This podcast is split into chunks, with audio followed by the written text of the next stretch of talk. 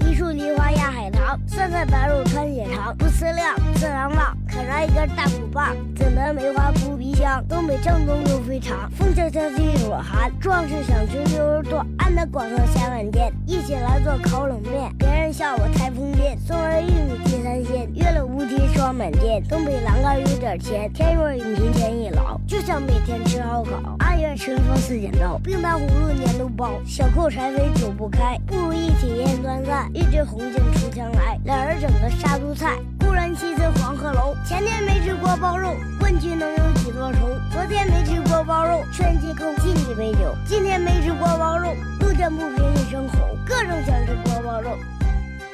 首先，那个东子他想到的美食是锅包肉，因为这是小野马姐姐给他做的第一道菜，好开心。啊，没了，没了。东子和小野马就是首次见面啊，东子姐姐，小野马姐姐，就是那种。其实这个特别短，我都不想读，但是我一想，回想到咱们形容那个他们俩说话，我觉得还挺搞笑的。他俩在一起应该会像那个甄嬛他们在一起那种蹲两下吧，牵着手蹲两下啊。小小妮姐她说她想到的美食是面鱼儿。嗯啊，因为这是一道很地道的陕西小吃，西北菜。对，小时候妈妈跟租客学的，大夏天吃一碗凉凉、酸酸辣辣的面鱼儿是最幸福的事情了。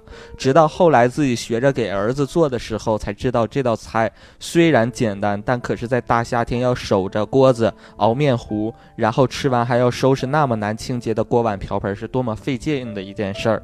然后他说：“真是养儿知道父母恩呐！”啊，嗯。这是因为一件事情，然后现在自己这个好像跟食物关系不是很大，他是因为他只吃了一次就开始赶上他给别人做这道菜，对，然后体体会到了父母的不容易，是吧？对对对。然后赵英俊他想到的美食是地三鲜。这个地三鲜东北的特色菜就是土豆、茄子、辣椒在一起。对，这个我知道，但在沈阳好像比较少见这道菜。对对对，我小时候这边叫地三鲜，好像哈尔滨比较多。哈尔滨比较多，对。嗯嗯。那说地三鲜是我的最爱，每到一个地方如果有地三鲜，我就一定会点。上学的时候是可以说是吃遍了周围所有的地三鲜。喜欢地三鲜，可能因为它是家的味道，是一道东北名菜。嗯，真的就是应该东北这边家家户户都会做这个菜吧？地三鲜就是为什么沈阳这么少？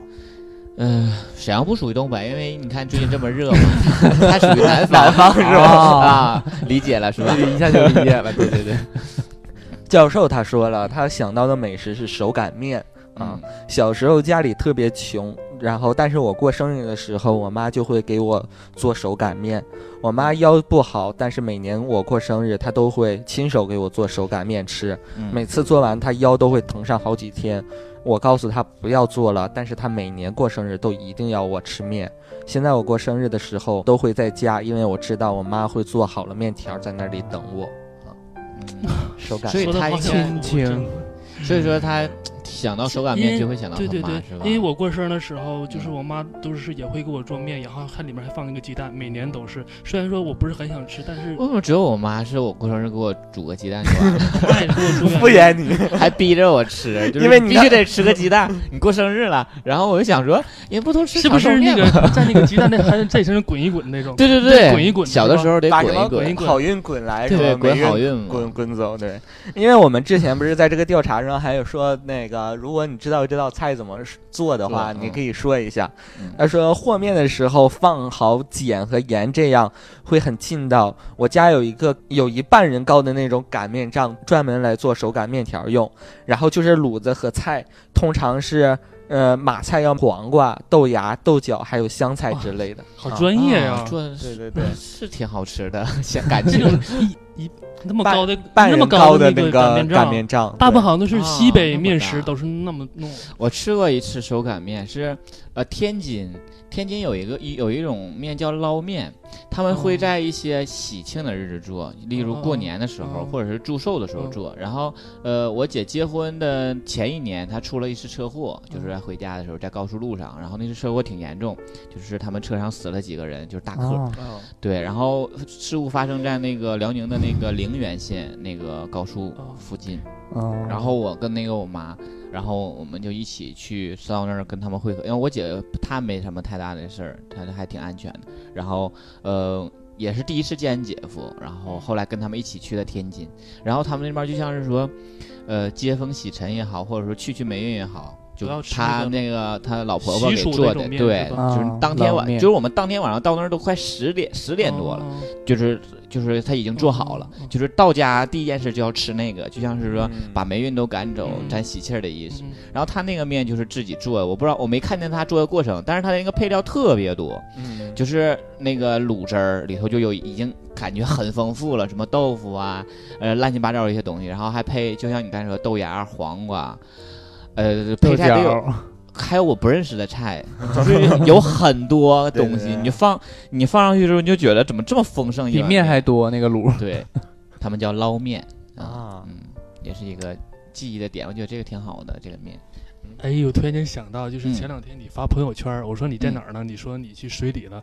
哎，我嗯说你说，我突然想到，就是过去那种，我不知道你们好像都没有吃过吧？农村的那种流水席，我觉得特别好吃，我那次去吃的就是流水席是？吧？尤其在农村那种就自己家做的吃完事之后，，你们这桌人刚下去，然后立刻嗯就有人撤桌，把新菜摆上去，就就有人上来又开始坐满了。对农村的流水席特别好吃你可以有一次带上东东去吃，东东应该挺爱吃的，然后而且因为味道那时候特别热，就对，就是跟跟他饭店也不一样，跟他家里也不一样。他不追求饭店那种的，就是特别的华丽弄的呀，什么配配料啊，对就是农村它的味儿也不是特别说特别简单的香，但是它有一股独他自己独特的泔水味儿吧，泔水味 因为是不是都是铁铲炒的，所以都有那种铁锹铁锹戳粪锹。之类的。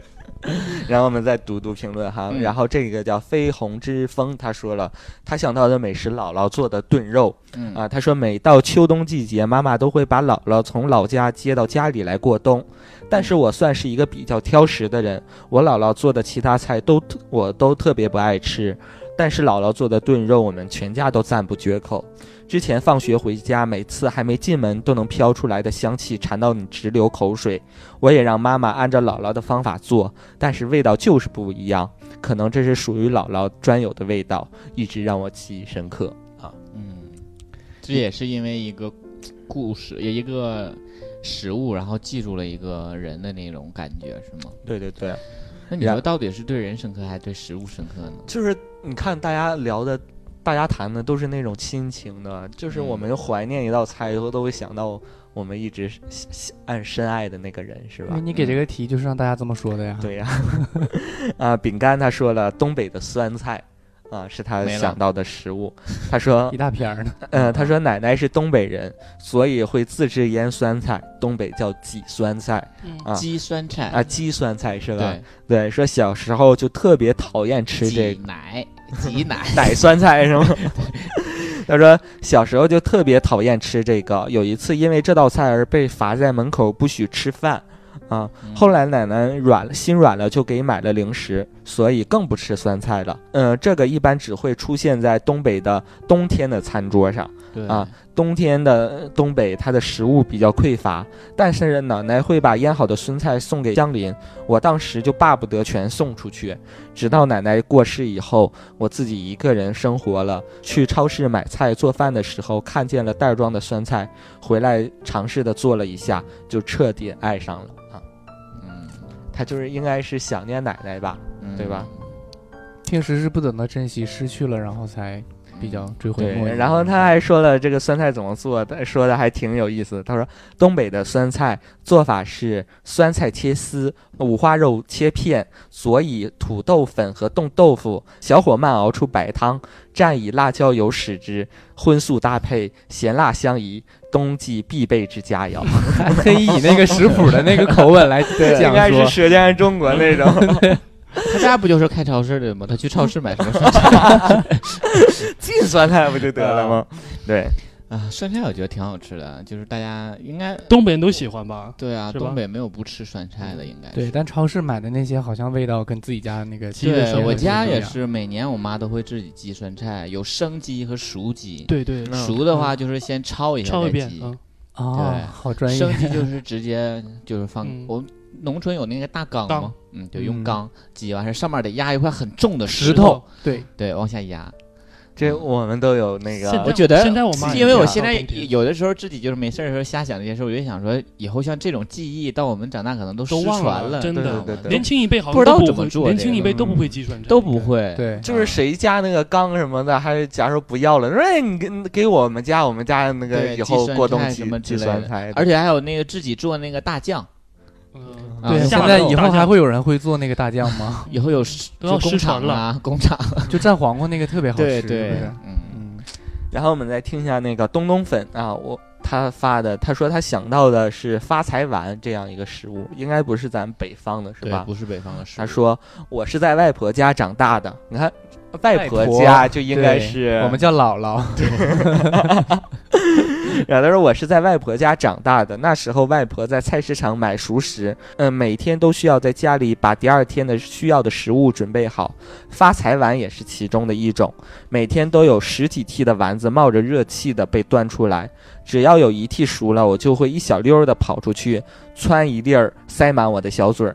现在嘴巴没东西塞，单身啊，他中间还搞笑了一下啊，是吧？那广告呢。他说：“对我来说，发财丸就是外婆的味道。现在外婆身体越来越差了，已经好久没有给我做丸子了，但我永远忘不了那个味道。那个味道是猪肉瘦八肥二，然后是发财马蹄剁碎，然后加盐、料酒、胡椒粉、生抽搅拌，搓成圆形，然后上蒸笼蒸就可以了。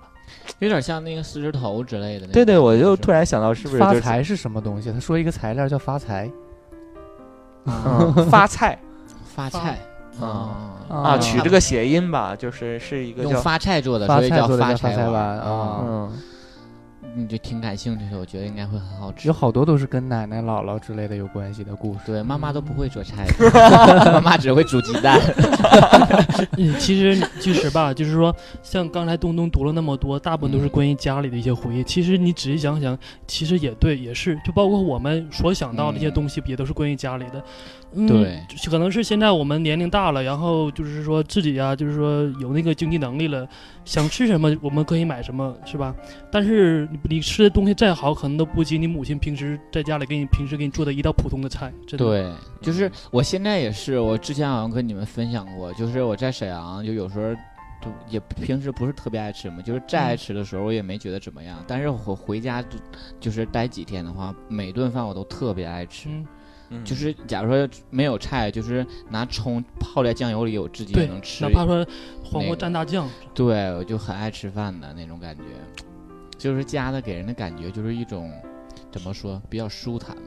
对嗯，然后我们再听我们听众，他这个叫 Wolf，他说的美食是冷面卷炸，呃，油炸臭豆腐啊，这样一个菜。嗯，是不是把那啊这是个个冷面小冷面咱们摊那个冷面里面卷臭豆腐吃那个炸？我也没吃过冷，我也感觉我听说我觉得应该很好吃。冷面卷油炸臭豆腐啊，嗯，那应该说的是那种烤冷面的那种那种冷面，应该是嗯啊。我们看一下，他说其实没什么故事，卖炸臭豆腐的大婶儿就在我以前住的楼下，呃，周围一个其他摊子都没有，远看上去倒有些许的落寞。他头发有些花白，炸东西的时候动作缓慢。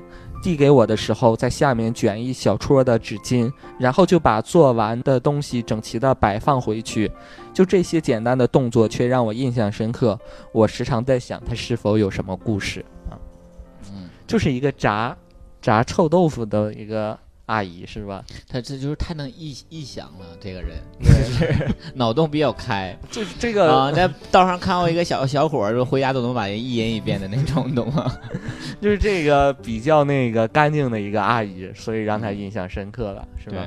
就是我们有时候吃那个路边摊儿，就是特别脏，你就会想到那些手特别全是一些脏脏的那种递给你的东西，你反而就觉得 很好吃。只能想到很好吃 只有最直观的感受。对，嗯，还有吗？啊、还有很多。还有很多。那我挑挑挑挑着吧。有让你觉得哇，这个好多呀。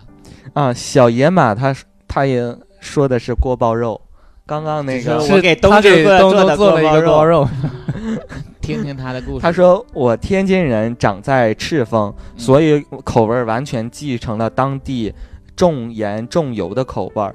不过来北京后口味变清淡了。我最我在家最爱吃的就是赤峰的锅包肉，可以说是一天一顿。赤峰锅包肉有别于东北的锅包肉，口味是酸咸的口味儿，嗯放蒜和香菜，就是这个独特的口味儿让我难以忘怀。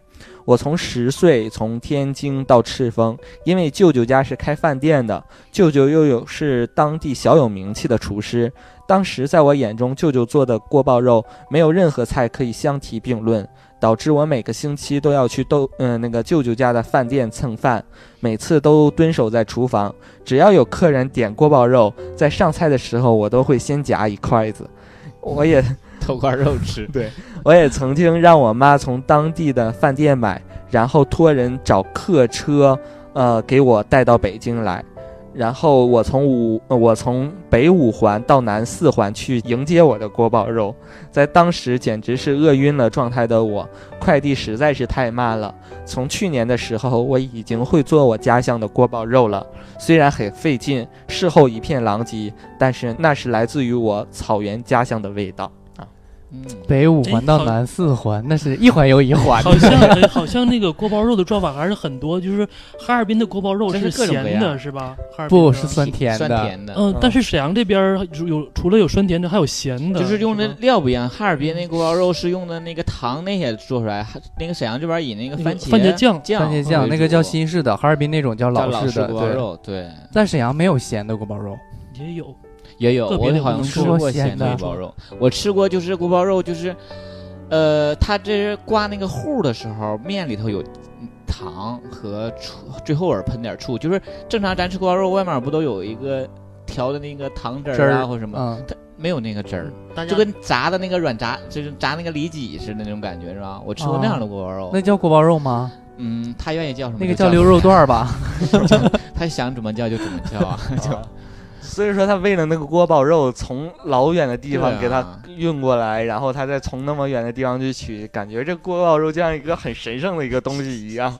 好像大家都 你以为你是皇上的，往北京给你朝圣，有这些东西，就这个纯属这个没有什么故事，纯属就是吃吃货所以他肯定是一个吃货一。个吃货的信仰。对，然后我们再读吧。嗯然后这个人他说他想到的美食是摊鸡蛋嗯啊，就是摊鸡蛋，应该说再普通不过的美食了。嗯然后他说：“我是一个爱吃鸡蛋的人，从小我家桌上就总有鸡蛋。我印象最深的一道菜就是奶奶做的摊鸡蛋，但她总把摊好的鸡蛋弄成大块儿放到盘子里，可能让我好夹起来吧。我家是我妈做菜，我爸几乎不做菜，但我爸妈都会做的一道菜也是摊鸡蛋，所以总会吃到。将鸡蛋液摊成圆形，摇晃炒锅，多大锅多大鸡蛋饼。”等鸡蛋液基本成型了，撒上葱花，再翻个面儿。这时候能看到刚翻过来的鸡蛋是焦黄的颜色。等做好了，有时候做出来比家里的盘子都大。嗯，摊鸡蛋有人爱吃边儿，因为边儿上是焦脆的感觉，用筷子夹上去会出现咔嚓咔嚓的声音，放到嘴里又是咔嚓咔嚓。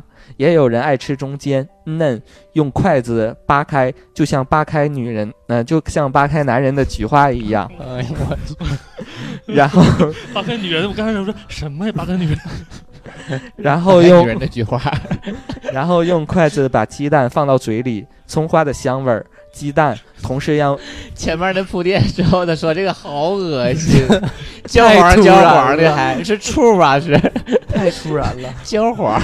然后用筷徐子，姐说了，焦黄是醋。然后用筷子把鸡蛋放到嘴里，葱花的味道，鸡蛋的香呃响起，嗯、葱花的味道，鸡蛋同时在嘴，嗯、这个他说错了吧？啊，嗯、葱花的味道，发现，因为这这这句他说的啊，好逗，东东你卡带了吗？放到嘴啊里，葱花的味道，鸡蛋的响起，同时在嘴里翻滚。嗯，大家就鸡蛋的香气，鸡蛋的香气。啊，鸡蛋的香气，刚才卡带了。他打错字了啊。嗯呃，葱花的味道，鸡蛋的香气，同时在嘴里翻滚。啊。他又又又那什么了吗？好了，我知道哎了呀。他下面讲的都是关于鸡蛋怎么做了。我觉得他特别适合写那个，就是写这种做菜的软文。没有，他之前讲到讲到之前的那个做法的时候，我感觉就是很正常，而且很正式的那种。嗯突然说到中间焦黄的时候，棍棍在那边乐了一下，然后我当时又白了棍棍一眼，我说你怎么什么什么话你都能听出来这种梗呢？结果他说到后来就像扒开什么男人的菊花一样，我就是那棍棍乐对了，他就是往这个方向发展。嗯，好逗啊！我不，他说就是摊鸡蛋就是很简单嘛，但是他能想，因为这个他说的就特别最简单的这道菜，对，让人他让他描，我就觉得描绘的让人觉得这个摊鸡蛋做的很好吃。嗯啊、当然把菊花那块拿掉也会更好吃一些，可能更香一些。啊、我觉得就是我不知道你们吃没吃过，有一种就是摊的那个鸡蛋，它不是摊的鸡蛋饼，它是把那个鸡蛋那个油吧，就是先在那个锅上。就是整个锅都沾上一层油之后，嗯把那个鸡蛋也是嗯在锅这么晃那个锅沾一层，然后它出来那个鸡蛋是很薄的，的，然后把鸡蛋切成丝儿，嗯然后把那个薄啊饼切成丝儿，跟黄瓜什么一起拌拌当凉菜，啊我们家那边很薄的那一我们家那边也那么做，是吧？嗯现在很就是饭店好像都不做那个，是费劲还是这个也是需要一个功夫的，好像一般人做不了。嗯，吃过。挺厉害的那个。好了，继续吧。我找点有故事的。你不是说没有人在这儿留留言吗？怎么这么多？哎，这么多留言吗？对呀、我看他一直在那儿找，那得有四五十个了吧？得有多少人？怕咱们不录了黄了呀？让人留言，留完事之后还不念。啊，对啊，我是，怕你那个着急嘛。然后芥末超哥他说了，嗯，他说奶奶做的肉丝面，奶奶是山东人，比较擅长做面食，尤其是面条。每次去她家都会给我做一碗肉丝面，每次我吃的时候，她都会在边上看着，呃就是坐着看着我吃。奶奶一天吃两顿饭，我吃三顿，所以我俩时间有时间差。啊、每次肉丝都切的厚厚的，呃，而且味道也没有那么好。他写的是粗粗的，你为什么要给读成厚厚的？对呀，他喜欢吃粗的，又硬粗的呀，对呀，很硬吧？是不是又粗又硬的东西？就是超哥最爱的东西啊。啊，这个这个听众他说，呃，叫爱小姨夫的老莫大美女啊，嗯，他说绝逼是肯德基，陪伴了无数个加班后的午夜时光，一群女流氓把值班小帅哥聊得一浪又一浪的，还经常给我们免费的续饮料和薯条。后来小帅哥离职了，回老家了，还请我们免费吃了一顿。他说夜班挺无聊的，平时都是隔着柜台看我们聊得特别开心，终于有机会坐在一起了，有种屌丝逆袭的感觉。后来肯德基的夜班换成了一个大叔，再没有那种可爱的互动了。啊啊，这种回忆这就是我们想要这个就是我们想要的深夜食堂，深夜食堂的对点，对对，哇，真的很好。你的冠军，对啊，这种就是很温馨，给人这种感觉，对对不经意间的一个，还是一个很普通的一个食物，肯德基，咱们都经常吃。他主要想到的是那个夜班的小帅哥，是吧？嗯他主要想到的应该是总给他免费加饮料和薯条。对，对，我觉得这个很好。嗯这个小幸运说了，他想到的美食是桂圆荔枝蛋羹啊。是宫里的食物，对呀，好贵呀、这听起来个好像太贵了。好像好高级啊，这个都是拿那种尊什么尊的那那 那种器皿瓷盛的，对对对啊对。是锦溪姑姑给做的吗？它不就是一个蛋羹吗？就让我想到什么海参鲍鱼蛋羹之类的这种。他说这个食物是我从小吃到大的夜宵，从妈妈给我做，一直到自己会做的比她好。呃，从一开始的好吃到现在的必吃，与其说沉迷于其中的香甜爽口，现在的必必吃 吃，必吃。必吃必吃。啊！我回他骂姐，与其沉迷于现在的香甜爽口，不如说保留在小时候老家的味道。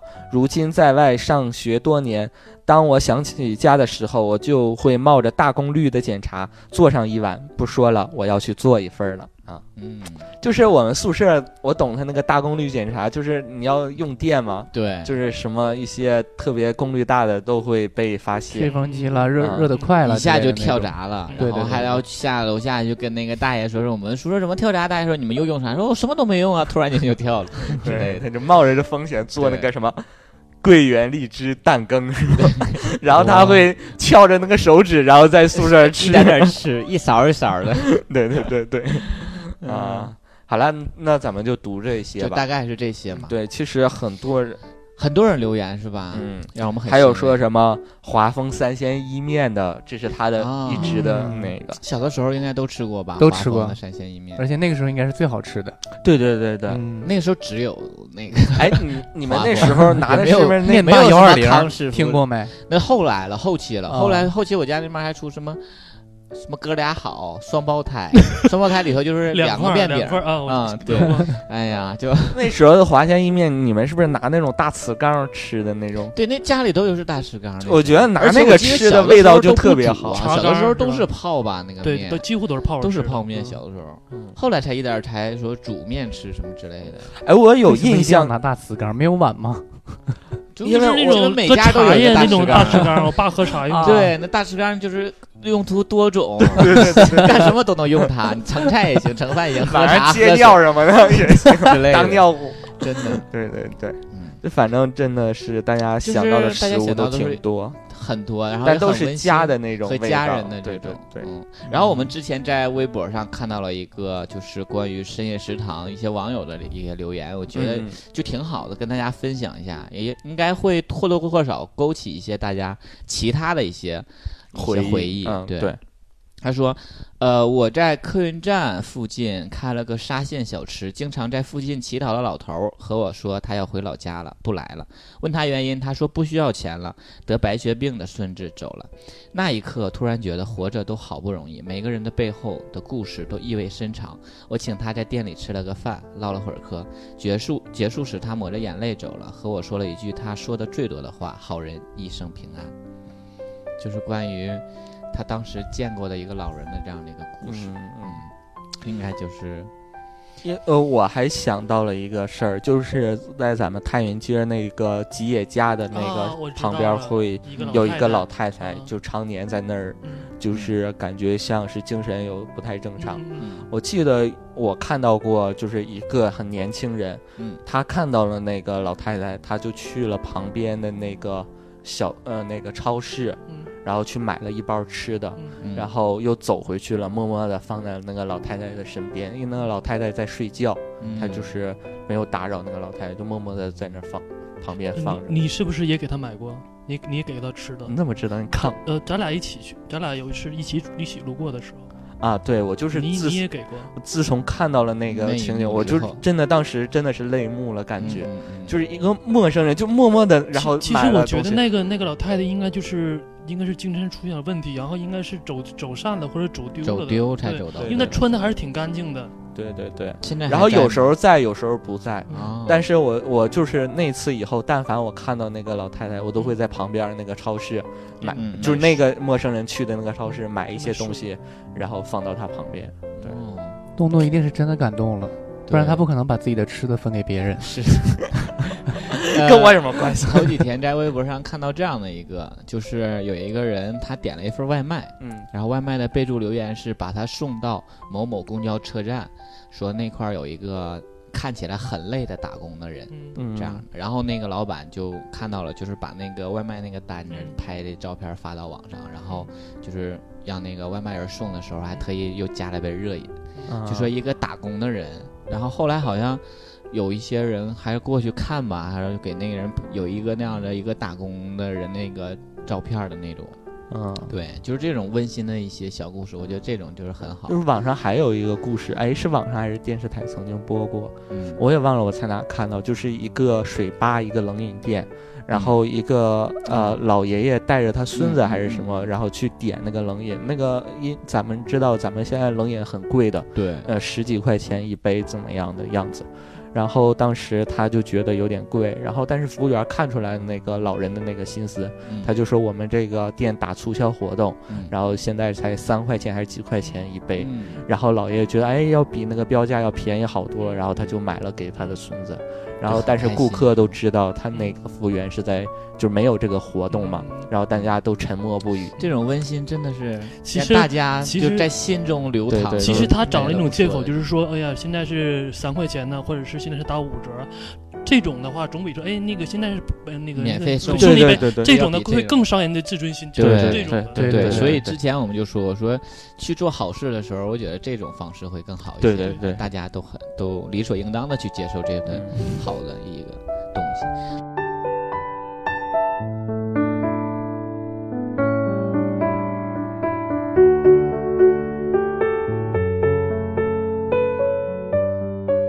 说一个常去大排档很便宜。很便宜的一个大排档。有天隔桌坐下一对衣着朴素整洁的父子，只要了一个肉片儿、菜汤、两碗米饭，一声不响地吃着。老父亲只用汤兑米饭，把肉给了年轻的儿子，儿子把肉夹回给他。老父亲不时抬头看着周围的人，眼神暗淡。最后买单二十五块，儿子掏了好久才凑够。儿子说的唯一一句话就是：“我在这儿很好，我送你去火车站吧。”啊，嗯，你就觉得很短，但是又很我感动，懂，对，就一下子就就是让你就能感受到那个情境的那种感觉。对对对，嗯，你有过这种？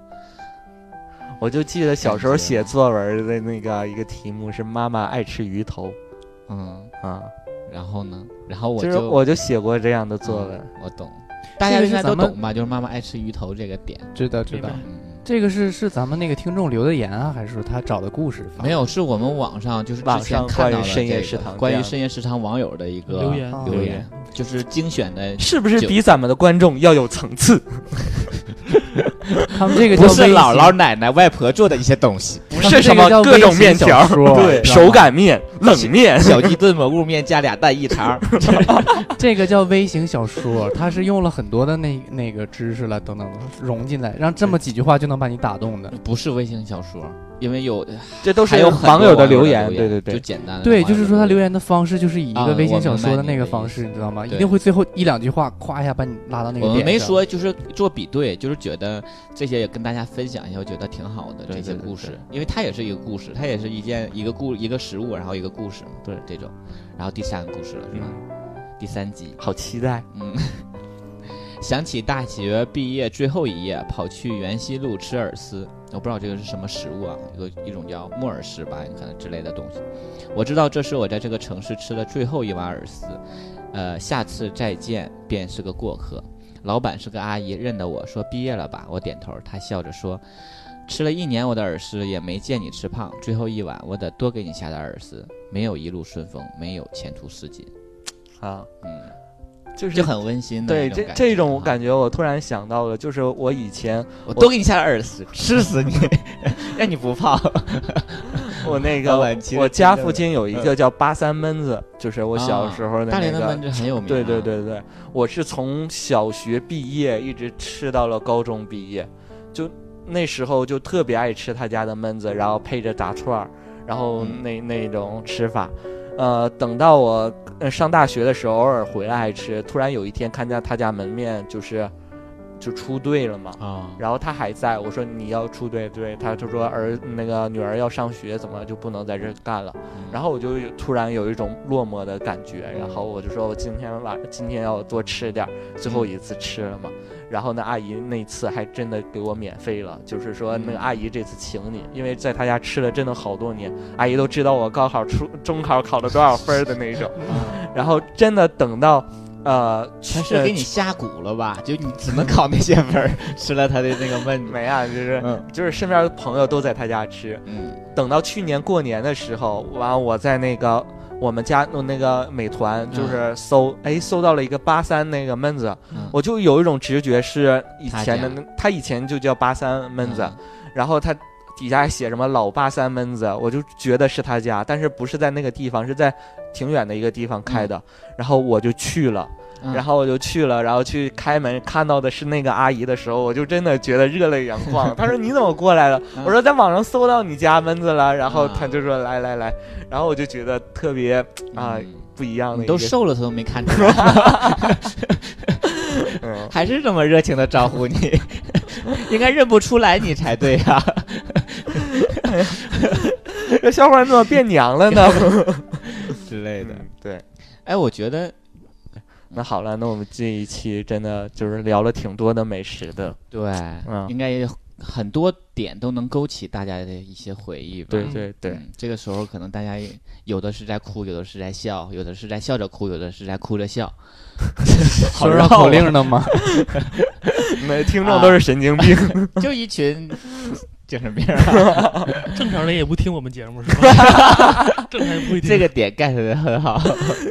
对哎好了嗯希望大家以后都会有一个这样的记忆点。我觉得不一不不一定就是我们的深夜食堂这个点是让我们说当时那个人也好，当时那件事也好，对我们影响多么深刻，对我们记忆多么深刻。嗯，它只是影响了我们一个习惯。嗯当我们这个培养成习惯之后，觉得这件事情回忆起来还挺好的。挺挺值得我们回忆的。对，嗯，希望大家以后都能有一个好美好的回忆，好吗？对这就是我们这一期的深夜食堂。我我是主播棍棍，今天咱们俩怎么 这样不媚不不 不默契好？这啊！啊，我是棍棍，我是东东，我是小哲，我是天天。我们下期再见。拜拜拜拜。北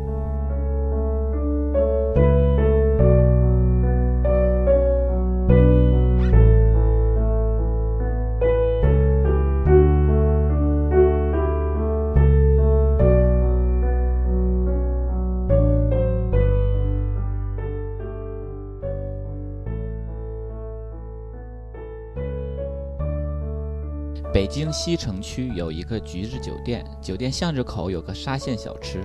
出差的时候半夜会去点一碗馄饨。一个深夜碰到一对情侣，女孩子哭到眼线都晕开，对着两人面前仅有一碗的炒面放声大哭。我只听清了一句：“我陪你走不下去了，这碗炒面是我最后的钱。”男生全程无言，但是等女孩子跑出门后，我看见男生用手捂住了眼睛。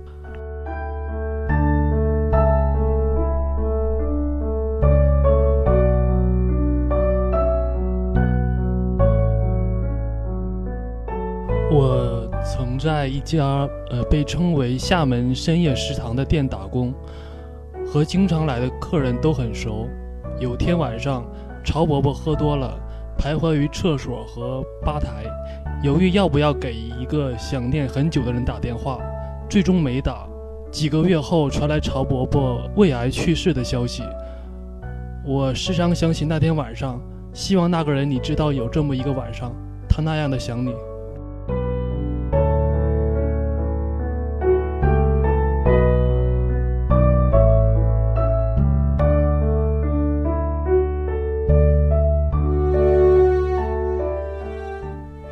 前失恋的时候，烧烤摊崩溃，一个人点了很多串儿，然后边吃边哭。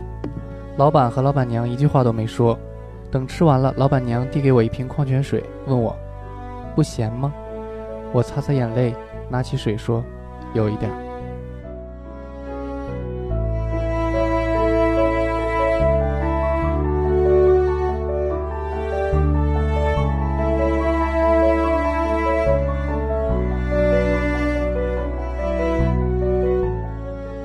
前年冬天得了抑郁，割腕以后痛得心慌，打个出租去医院，捧着手狂哭，司机后座被我弄得全是血，到了医院还带我去处理，生意都不要做了，带着我去吃了一顿饭，他一边哭一边说：“十来岁的小姑娘，人生路还长呢，千万别冲动，千万别学我女儿。”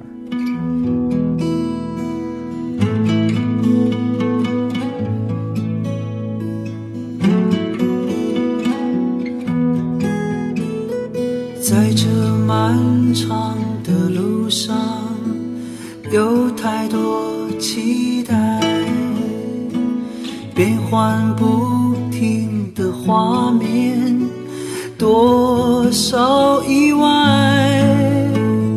心中向往的地方有多遥远？漫山遍野的春天我？